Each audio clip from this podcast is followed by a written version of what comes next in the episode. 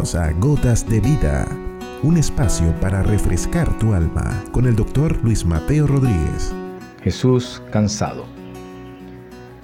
En el Evangelio de Juan se relata un episodio de la vida de Jesús, quien caminando entre los pueblos de la tierra que lo vio nacer, como a la hora del mediodía, cansado del camino, se sentó cerca de un pozo donde esperaba por alguien para que le diera de beber.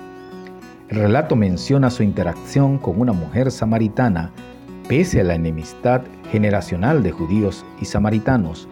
Hoy me quiero referir a la percepción de cansancio que se registra en el texto por uno de los testigos oculares que le acompañaba. Como cansancio me refiero a esa sensación de agotamiento físico que viene como resultado del esfuerzo realizado al ejecutar una tarea extenuante, como en este caso, largas caminatas a pleno sol y con escasos recursos.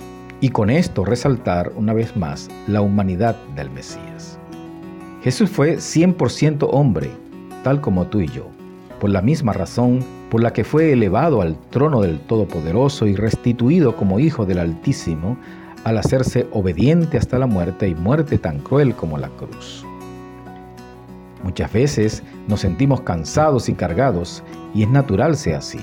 Él también lo sintió y por comprendernos nos invita a venir a Él todos los que nos encontramos en esa condición y promete que Él nos dará descanso, aunque llevemos su carga que es fácil y ligera de soportar. No tenemos por qué sentirnos culpables, infelices o angustiados.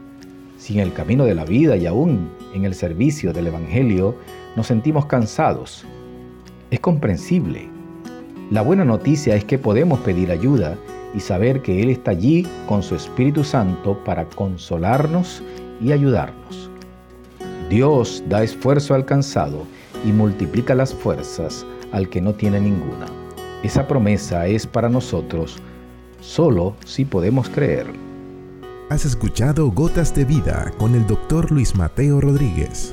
Contáctanos a través de nuestro correo electrónico ccclarrocaviva.gmail.com No te pierdas nuestro próximo capítulo, Gotas de Vida.